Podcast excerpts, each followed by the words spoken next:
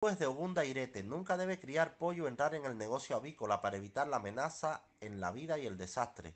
Nunca debe decir mentira o juramento, romper juramento, para evitar la fortuna no consumada, fracaso, el desastre.